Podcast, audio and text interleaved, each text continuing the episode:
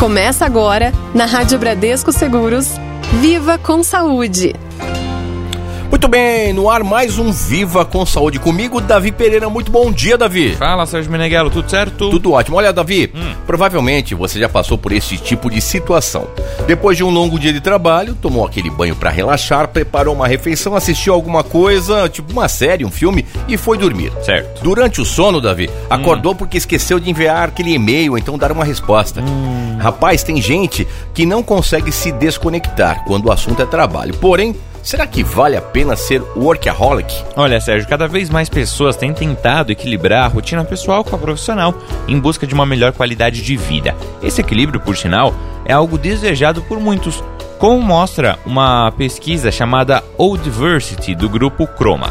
Olha, o estudo realizou 2.032 entrevistas com pessoas de todas as regiões do Brasil agrupadas por idade. Um trecho da pesquisa diz que os mais velhos se preocupam com o presente e com o futuro, buscando formas de se manter produtivos e também com a qualidade de vida. É, no geral, abrangendo aí todas as faixas etárias, 71% responderam pensar em como ser produtivo na velhice. Quando é feito o corte entre os maiores de 61 anos, esse número sobe para 86%.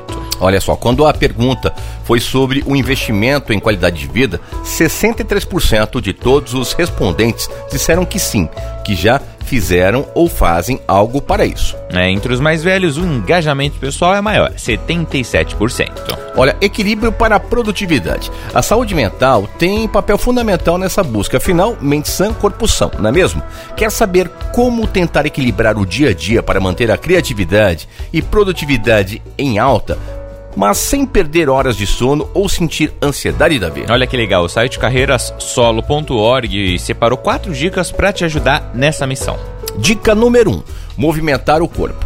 Passar todo o expediente sentado na frente de um computador não é legal. Então, que tal se levantar e dar uma caminhada pela casa ou escritório se você já voltou né, a trabalhar em um determinado intervalo de tempo? Além de esticar as pernas, aproveite para tomar uma água e alongar o corpo.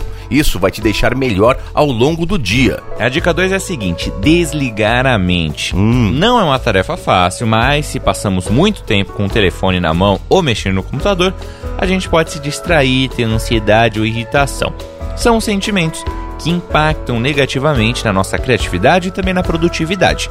Então, para evitar mexer nesses dispositivos sempre que alguma notificação aparecer, uma sugestão é começar a meditar, Sérgio. Olha só, tirar uns minutos para fechar os olhos e respirar pode ajudá-lo a não se estressar com o que acontece ao redor.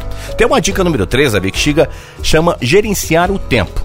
Um bom gerenciamento do tempo pode ajudá-lo a ser uma pessoa mais produtiva, querendo ou não Passamos muito tempo do nosso dia nas redes sociais checando e-mails, lendo notícias dos portais e isso pode desviar muito a atenção. E quando isso acontece, as chances de trabalharmos além do horário são maiores. Já aconteceu comigo já, viu? A dica é tirar uns minutos do dia para realizar essas ações sem impactar a produtividade. Vamos lá para a dica 4: aproveitar o ócio e descansar. Sim, aproveitar o tempo ocioso é uma forma de reabastecer a atenção e a motivação de que o nosso cérebro precisa. Não só isso, viu?